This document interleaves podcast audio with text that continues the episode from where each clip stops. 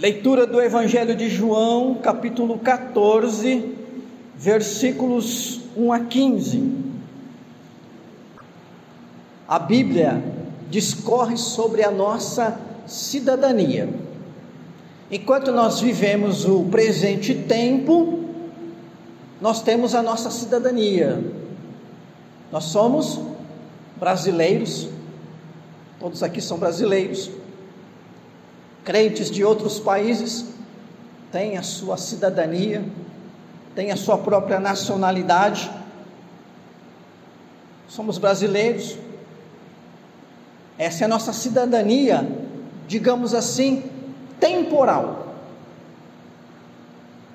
Ela não é a definitiva, ela é temporal. Porque nenhum de nós, na condição em que nós estamos, com esse corpo somos definitivos. Nenhum de nós é definitivo. Não nesse corpo. Quando é que nós nos tornaremos então definitivos? Digamos assim, né? Com a ressurreição. E a Bíblia ensina que os que creem em Jesus, os que morrerem como tantos entre nossos amados que já morreram e se Jesus não voltar antes, assim acontecerá conosco. Todos que creem e amam a Jesus, assim morrerem. O que, que a Escritura ensina? Que ele já tem o seu lugar. Aqui Jesus fala da morada, né? A morada junto ao Pai, a morada que foi preparado para nós, a nossa pátria definitiva, portanto, a nossa cidadania celestial. Ela é a nossa cidadania definitiva. Nós estamos caminhando para lá. O apóstolo Paulo disse aos Filipenses: Está lá no capítulo 3, versículo 20.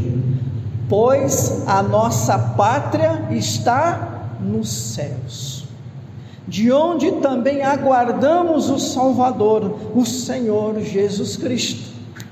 Eu não falei aqui da ressurreição, é o que Paulo está tratando aqui. Olha, nós estamos aguardando lá dessa pátria celestial a vinda de Jesus, a sua segunda vinda para que então aconteça o final dessa história que diz respeito a essa condição que nós vivemos. A partir daquele momento, uns vão ressuscitar para a vida eterna com Deus, outros para uma vida sem a presença de Deus, que é considerado uma morte, a segunda morte. E os que estiverem vivos neste dia, os crentes que estiverem vivos, serão então transformados, nem a morte experimentarão. E já farão parte desta cidade celestial. Nós somos considerados nas Escrituras como concidadãos dos santos. Paulo disse isso aos Efésios e Pedro diz que nós fazemos parte de uma nação santa. Então, queridos irmãos e irmãs, há tantos outros textos e isso é algo que nós aprendemos bem no início, é uma das primeiras coisas que nós aprendemos a respeito do Evangelho. O céu é uma realidade. O que nós chamamos céu que não é este céu que nós enxergamos aqui, não é um céu geográfico, mas esse reino de Deus, que nós chamamos de céu, paraíso, né? Ele é real, ele existe, ele é ensinado nas Escrituras, ele é mostrado nas Escrituras, e não é apenas um desejo, uma utopia, não é apenas ah, ah, ah, uma, um norte, é uma realidade que já está presente na vida daquele que crê que Cristo é o seu Salvador. Já é uma realidade. Essa cidadania celestial. Você que aqui está, crente em Jesus Cristo, você já pode se considerar um cidadão dos céus que você já tem uma segunda pátria, que é definitiva, porque essa vai ficar para trás. E essa pátria é a nossa morada celestial com o Pai. Primeiro ensinamento que eu quero ver então nesse texto é aquele que diz que a pátria celestial é o futuro assegurado e promissor de todo que crê e ama a Deus. É o futuro assegurado de todo aquele que crê e ama a Deus. Jesus, versículos 1 a 3 desse texto que nós lemos de João 14, ali Jesus ensina sobre essa existência de uma morada celestial, a casa do Pai. Não se turbe o vosso coração, credes em Deus, crede também em mim. Na casa de meu Pai há muitas moradas.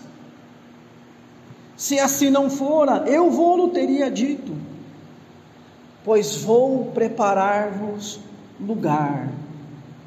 E quando eu for e vos preparar lugar, voltarei e vos receberei para mim mesmo, para que onde eu estou, estejais vós também.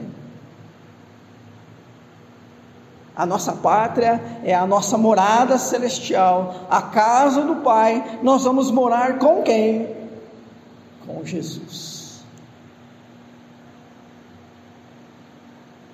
é uma vida definitiva, uma vida eterna com Deus. Pedro, 1 Pedro 1, 3, 4. Bendito o Deus e Pai de nosso Senhor Jesus Cristo, que, segundo a Sua muita misericórdia, nos regenerou para uma viva esperança. Esperança viva, olha mediante a ressurreição de Jesus Cristo dentre os mortos, para uma herança incorruptível, sem mácula, imarcessível, reservada nos céus para vós outros. Então, não só Jesus, não só Paulo, também Pedro, nos falando de que essa morada celestial ela é assegurada, ela é promissora. Nós vamos morar com Jesus. E ela está garantida, porque aqui Pedro chama isso de herança. Você não se considera filho de Deus, filha de Deus? Herança é aquilo que passa do pai para o filho, aquilo que é dele é seu como filho, como filha, a herança. Os céus, como tudo, é de Deus, é do Pai, é de Jesus, também é nossa. Amados, como cristãos, sabe naquela correria do dia a dia, aqueles problemas, aquelas lutas, aquelas provações, como cristãos, precisamos olhar para o nosso futuro, para essa herança em Cristo Jesus. Vamos olhar para lá. O cristão, então, quando ele está agindo da maneira correta, ou quando ele está agindo da melhor maneira para o seu próprio bem, ele olha para o seu futuro e vê que ele está assegurado algo que é maravilhoso, promissor. E como é que você se sente? Como é que o cristão se sente quando, no meio dessa turbulência que nós vivemos, ele olha para aquele futuro que lhe é assegurado, que lhe é promissor? O que que isso traz para ele? Em termos de sentimento, paz, consolo, em termos de vontade, resistência, perseverança, e em termos de comportamento, compromisso com o Pai, compromisso com esse Jesus, uma vida digna de quem mora nos céus, de quem já está indo para lá, de quem não pertence a esta terra ou a esta sociedade, mas pertence ao reino de Deus. O que tem de ruim nisso? O que, que se acha de ruim nisso? Fala para mim. Tem alguma coisa ruim nisso? Tem alguma coisa que te desagrada nisso? Alguma coisa que não te cai bem nisso? Aí você fala assim, pastor, não tem como. Não tem como alguém falar que há algo ruim nisso. Não tem como alguém criticar o cristão que olha para o seu futuro, se consola e se fortalece, se anima com ele e se transforma no presente com ele. Não tem como alguém falar que isso traz algum mal, traz algum malefício, traz algum prejuízo. É assim que você pensa? Que ninguém fala isso? Ou você acha que tem gente que critica o cristianismo, o cristão, por agir dessa maneira? Pois eu quero te dizer, meu irmão, minha irmã, eu não sei se isso vai ser para você surpresa ou apenas vai confirmar suas suspeitas ou até suas certezas de que nem todos veem isso com bons olhos. Nem todos. E eu quero falar um pouquinho com base na própria ciência humana para te mostrar isso. Para não falar que é coisa minha, que é impressão do pastor Alexandre, não. Vou trazer aqui dados históricos, dados científicos para você, para mostrar que nem todos veem que essa atitude do cristão de olhar para o futuro e dizer: o céu é o meu lugar, é para lá que eu vou, vê isso com bons olhos. No auge da modernidade, século XIX, Século XIX é aquele que começou em 1801 e terminou em 1900. Ok? 1801, 1802 até 1900. Então, ali a gente pode considerar o auge da modernidade quando ela se via iluminada pela ciência e por uma razão que havia atingido a sua maturidade. Muitos chamam, portanto, esta época de iluminismo. Ok? Depois você pode pesquisar e você vai ver isso aí. Nesse século XIX, e não é só lá que aconteceu isso, mas vamos pegar a raiz da coisa. Vamos pegar a raiz do negócio.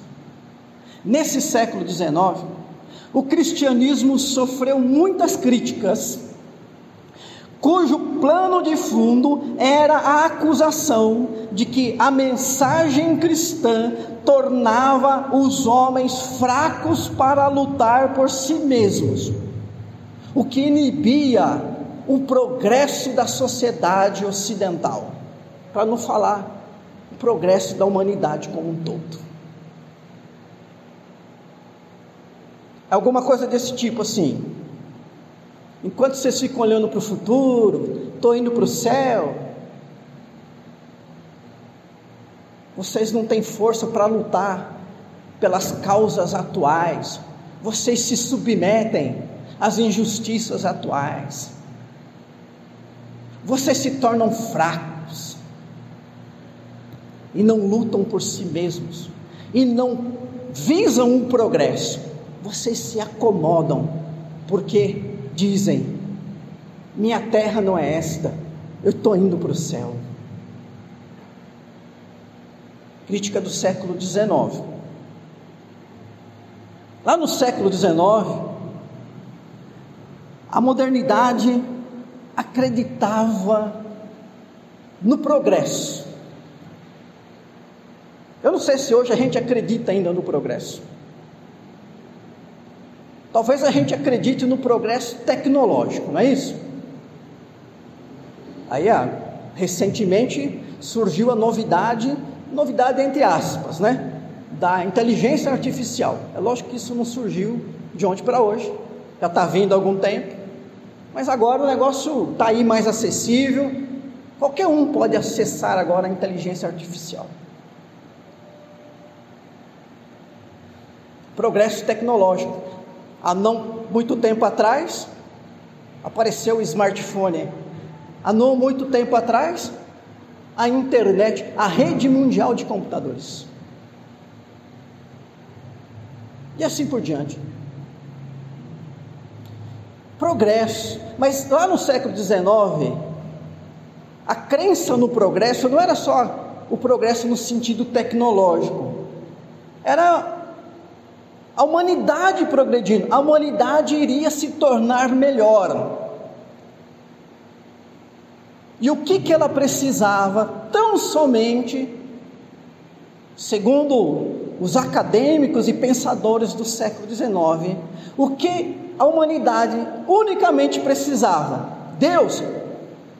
Que Deus? Enquanto o mundo ficou dependendo de Deus, nós vivemos mil anos chamado Idade Média. Deus só trouxe atrasos. A gente só precisa de usar bem a nossa razão e do, da ajuda da ciência. Com a razão e a ciência é possível então a ordem social, econômica e industrial. E quando a gente fala assim, ordem econômica, social e industrial, nós estamos falando das principais bases do sistema que nós vivemos hoje ainda, o capitalismo.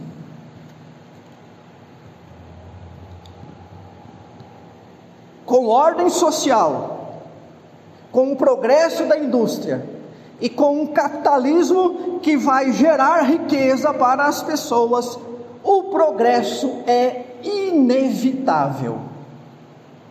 Essa certeza de um progresso inevitável, partindo da ordem, ordem econômica, ordem política, ordem social, foi chamada de positivismo e o lema desse positivismo nós temos na bandeira do nosso país: ordem e progresso.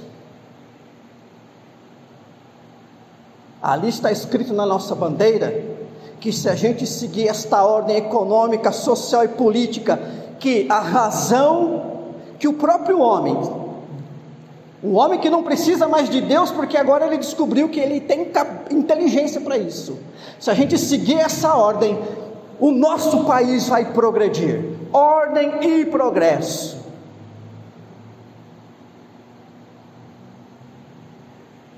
Sabe aquele filme O Todo Poderoso? Acho que todo mundo já assistiu. Talvez você já assistiu uma meia dúzia de vezes. No final desse filme, o Bruce, o Bruce é aquele que é, é aquele personagem, né? Do que recebeu os poderes de Deus. Jim Carrey. O Bruce pede a Deus, Deus aqui é o Morgan Freeman, né? o Bruce pede a Deus em favor do seu futuro. No finalzinho ele está todo quebrantado, ele deu cabeçada, ele perdeu a pessoa que mais ele amava no mundo, e aí então ele pede, Deus, né? Faz algo em favor do meu futuro, do futuro da minha da pessoa que eu amo. E a resposta de Deus para ele, Deus aqui entre aspas, né, que é o personagem, foi: Não é preciso um milagre meu para isso. Faça você mesmo esse futuro melhor. Ele só depende de suas atitudes, não precisa depender de mim.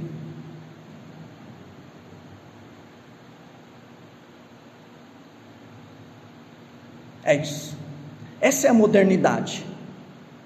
Para a gente ser melhor, para a nossa sociedade progredir, para a gente construir um futuro promissor, a gente não precisa de milagre, a gente não precisa de Deus. A gente só precisa fazer escolhas certas e usar bem a nossa inteligência, a nossa vontade, os nossos afetos. Isso, meus irmãos e irmãs, sutilmente está dizendo o seguinte: o futuro não está nas mãos de Deus, não pertence a Deus, não é dado por Deus, mas ele está na mão do próprio homem. Por isso, no século XIX surge um pensador que vai dizer o seguinte: Deus está morto, nós o matamos. Talvez você já tenha ouvido falar dessa frase esse pensador se chama Nietzsche. Nietzsche escreveu um livro, entre outros, chamado Gaia Ciência. E nesse livro, ele conta ali num aforismo, que é a maneira dele escrever, uma alegoria de um homem louco, insensato, como ele chama. Esse insensato, esse louco, segurando uma lamparina, em, vai até uma praça pública e, está, e começa a gritar: Onde está Deus? Onde está Deus? E os homens daquela cidade começam a rir.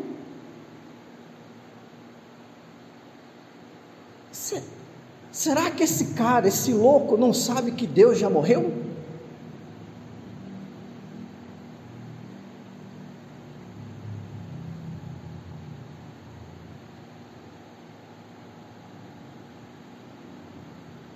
Deus está morto. Nós o matamos.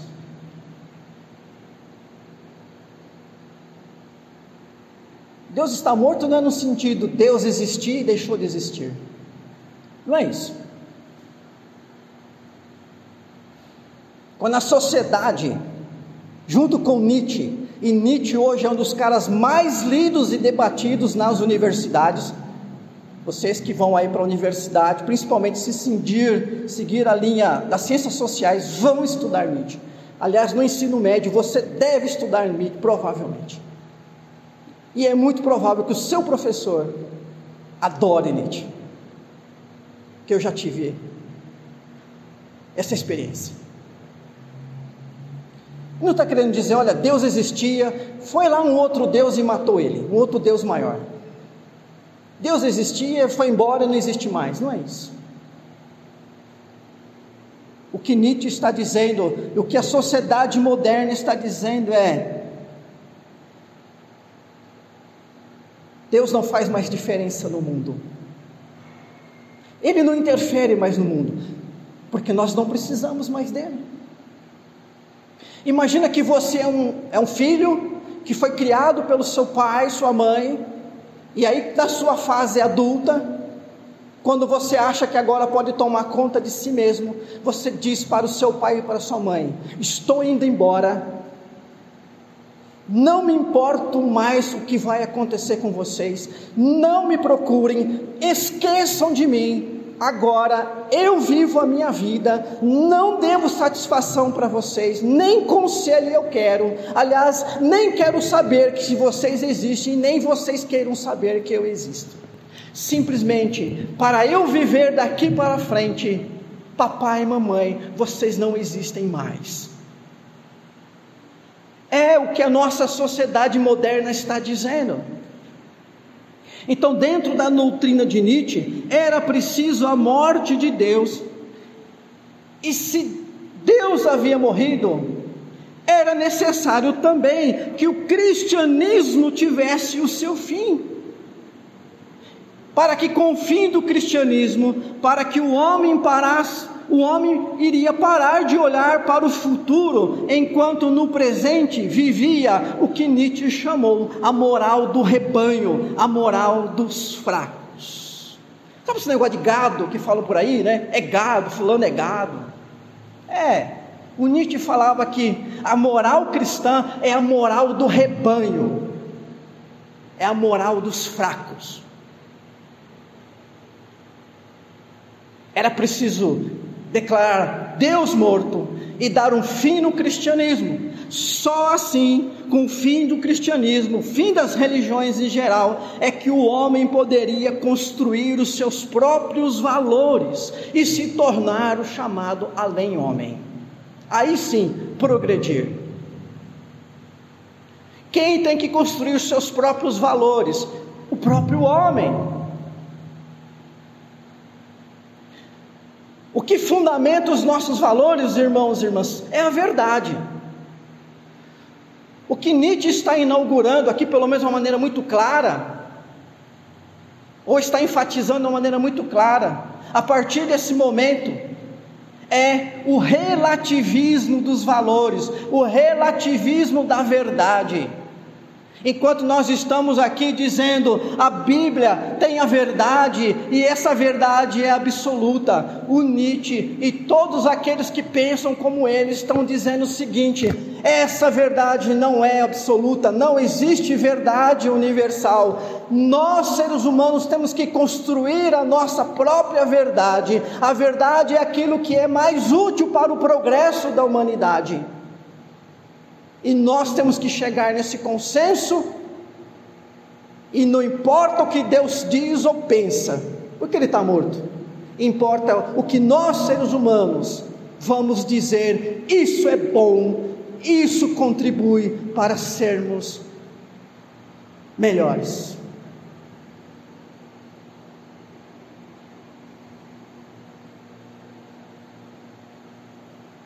Portanto, olhar para o futuro e dizer: Eu sou cidadão dos céus, é sustentar a moral do rebanho, é ser fraco.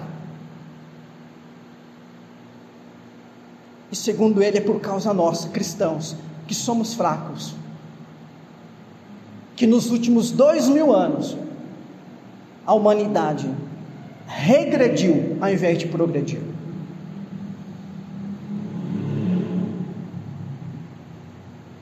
Nietzsche, filho de protestantes. E nesse mesmo livro, Gaia Ciência, ele declara o seu ódio mortal pelo cristianismo. Eu quero falar de mais um também, que é muito falado por aí, o tal do Marx, né? o Karl Marx. O Karl Marx também vai criticar o cristianismo.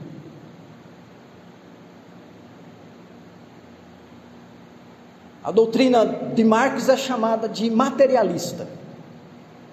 Marx era ateu, ele resgata um pensador ateu do tempo do helenismo, o tal do Epicuro. Epicuro foi outro materialista. Para Epicuro, tudo era composto de átomos, de matéria, inclusive a alma. Então não tinha Deus, alma imortal. Quando a pessoa morria, esses átomos se espalhavam e se juntavam. E os mesmos átomos que, compus, átomos que compuseram uma, uma alma humana poderiam depois se juntar com outras e compor uma árvore, uma pedra, ou até uma barata, um animal. O Marx traz esse materialismo lá deste pensador Epicuro e ele aplica a sua teoria, a sua doutrina. Para Marx, o progresso da humanidade só dependia do proletariado promover uma revolução contra os burgueses. Os burgueses, os detentores do capital, aqueles que tinham capitalismo na mão, os comerciantes, os donos de indústria, os grandes proprietários de terra, aqueles que tinham poder econômico na mão, os burgueses. O proletariado, os trabalhadores, os que viviam de salário. E Marx dizia o seguinte: era preciso que essa classe trabalhadora, esse proletariado, se opusesse à classe dominante. Tinha que enfrentar. Os trabalhadores precisavam enfrentar as injustiças e a exploração dos capitalistas. Mas estes trabalhadores, esses proletariados, não tinham força e vontade para isso. Por que não tinham? De acordo com Marx, porque a maioria, devido ao cristianismo, olhava para o futuro e via que ele iria progredir de fato, ele iria ter uma vida melhor lá no céu e não na terra. Por que, que eu vou lutar aqui?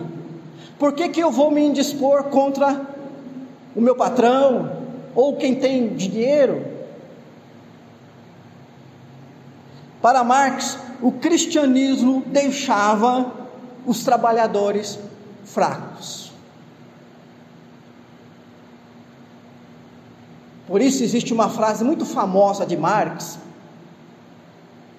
que você pode pesquisar, que diz assim: a religião é o ópio do povo. Ópio é aquela planta da onde se extrai a heroína. A heroína tem um poder inebriante muito forte, não é isso? Hoje ainda é uma das grandes drogas, né?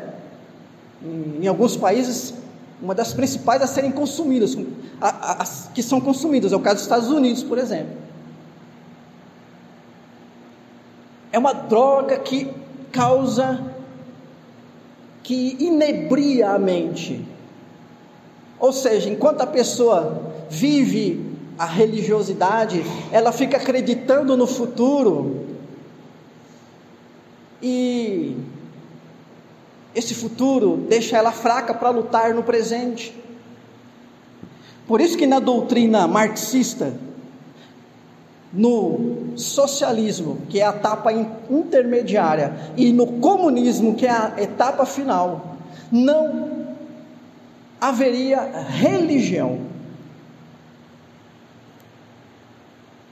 Quando o mundo se tornar comunista, está escrito, e eu provo porque eu li.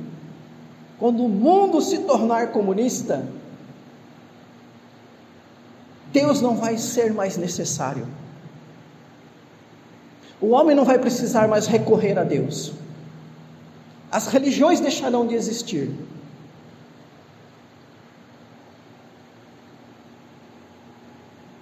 Estou citando dois, queridos irmãos e irmãs.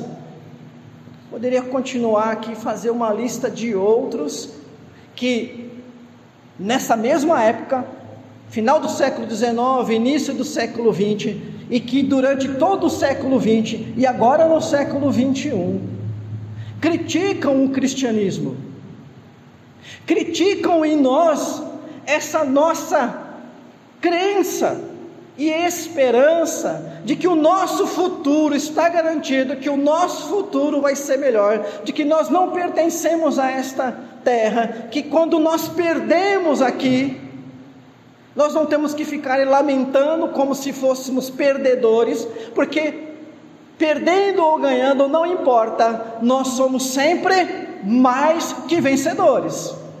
Porque eu posso perder dinheiro, eu posso perder um carro, eu posso perder uma, uma promoção, eu posso perder uma viagem, mas eu não perco o amor de Deus, eu não perco a minha salvação, eu não perco a minha morada celestial. Por isso, sou mais do que vencedor.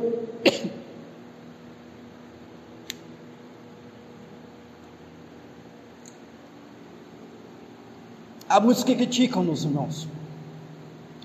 E eu quero falar que, é claro, tanto Nietzsche, Marx, todo, tantos outros pensadores falaram o que falaram por falta de fé.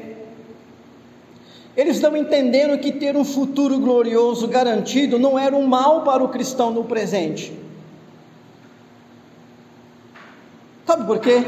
Porque só quem tem um futuro olha para o passado com um discernimento. Mas eu quero perguntar para vocês: por que eles não falaram isso do nada?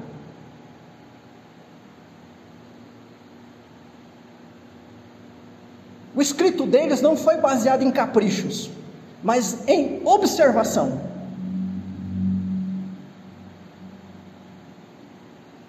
Será que todo cristão tem mesmo esse discernimento sobre seu passado e está verdadeiramente focado no seu futuro e com isso vivendo ao máximo o seu presente?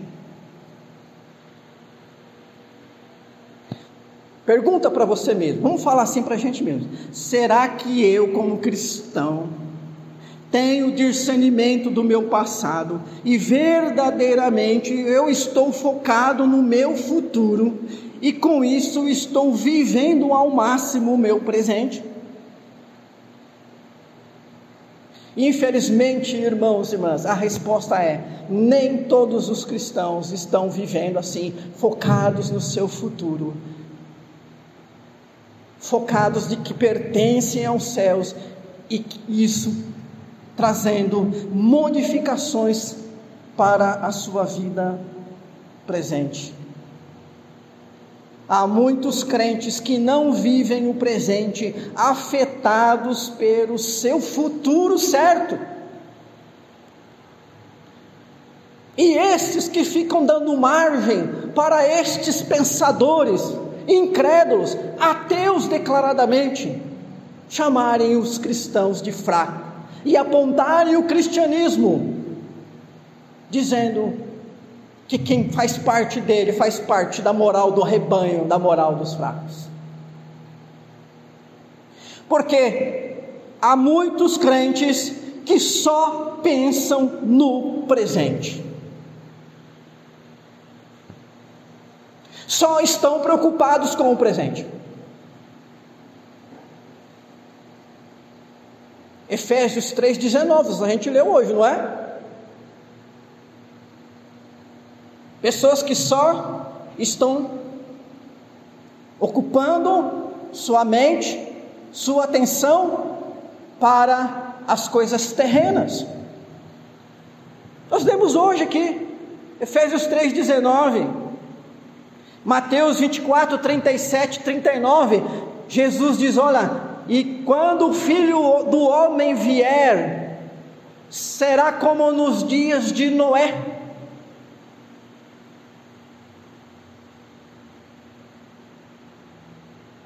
As pessoas só pensavam em casar e dar-se em casamento. Ou seja, só estavam preocupadas com as coisas da vida terrena. Enquanto Noé ficou ali, anunciando: olha, o mundo vai acabar, o juízo de Deus vai acontecer, arrependa-se, volte para Deus. Enquanto Noé anunciava a vinda do juízo, as pessoas estavam ocupadas demais. Ih, mas que velho chato! Que velho chato. Fica falando que vai chegar uma, um juízo, que Deus vai trazer um dilúvio, construindo um barco no, no meio do, do, nada, do seco. Barco você constrói na água. O cara lá é doidinho. E fica aqui atrapalhando a gente. A gente quer trabalhar, a gente quer casar, a gente quer criar filho, a gente quer plantar, a gente quer colher, a gente quer gozar esse mundo. E esse Noé fica aí, falando coisa sem coisa, falando para a gente abrir mão disso. Meus irmãos e irmãs, eu quero falar que tem crentes que também vivem assim, só pensam no presente crentes que só pensam no sucesso e na prosperidade do presente, crentes que só pensam em serem felizes e aproveitar o máximo o presente e para o amanhã querem bons salários, belos lugares para passeio, fama, reconhecimento pessoal e social. É isso que estão procurando. Crentes que estão introjetados em si mesmos e no seu próprio bem-estar.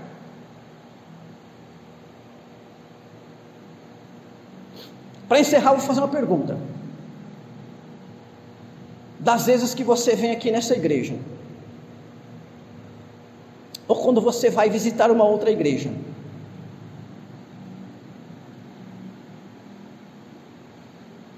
você está aqui hoje, você já veio aqui várias vezes, você pertence a esse lugar, eventualmente você vai visitar outra igreja, e as pessoas perguntam assim: e aí, como que é lá? Como é que é o culto? Gostou da igreja? Você gosta dessa igreja? Você gosta desse culto? Por quê? Você gostou da outra igreja que você foi lá visitar? Aí, se é um crente que só vive pensando no presente, preocupado só com as coisas terrenas e consigo próprio, introjetado em si mesmo, ele vai falar assim: Olha, eu gosto da minha igreja porque lá é legal, o culto lá é legal. Nossa, eu fui numa outra igreja, achei muito legal lá. Tanto que o dia que eu cansar lá desse pastor que fica falando essas coisas aí, que eu nem sei direito, eu, sabe o que eu vou fazer? Eu vou lá para aquela igreja, porque lá o culto é legal. Lá o povo é legal, bacana, é gostoso lá. Ou eu vou, eu continuo nessa igreja que eu estou porque acho que é legal aí, que é bacana, eu gosto. Não é nada contra as coisas serem legais e bacanas, eu espero que nós sejamos, mas a pergunta que nós deveríamos fazer, a pergunta chave de ouro é diferente. A pergunta deveria ser: o que acontece na igreja a qual eu vou, o que aconteceu na igreja que eu estive, o que aconteceu no culto que eu fui e estive presente, foi importante para o meu futuro ou não? Olha, não foi legal, foi cansativo, mas vai fazer diferença para o meu futuro. O meu cristianismo vai estar mais forte. O meu entendimento da palavra de Deus cresceu. A minha fé fortaleceu.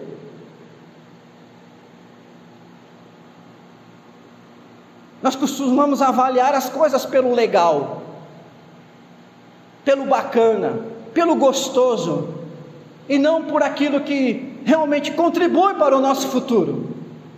A mesma coisa é para a aula. O aluno assiste uma aula e diz: Pô, mas que aula chata. Além de ser chata, tudo que foi falado lá não vai servir para nada.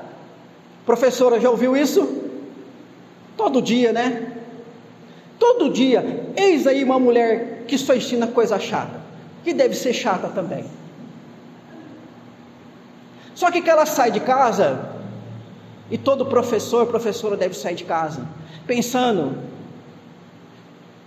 no tentar fazer uma aula dinâmica, legal, joia, mas se ele não conseguir isso, a missão principal dele é levar algo que possa contribuir para que aquela, aquele aluno tenha um futuro melhor.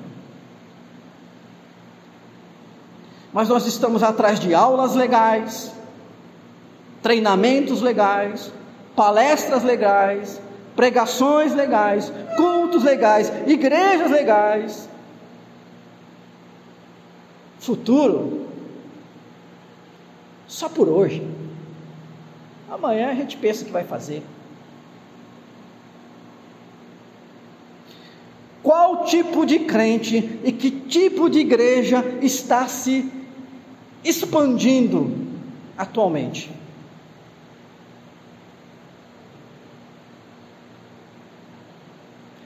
Que tipo de igreja queremos ser? Igreja Presbiteriana de Cravinhos. Esse pequeno grupo aqui. Que tipo de igreja queremos ser? Que tipo de culto queremos promover?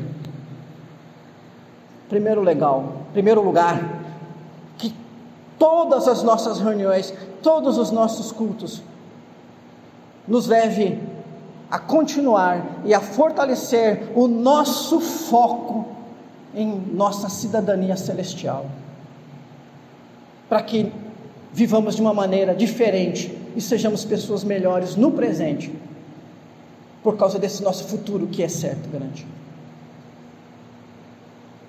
Mas a gente também não pode ser legal? Pode. Pode. Vamos tentar.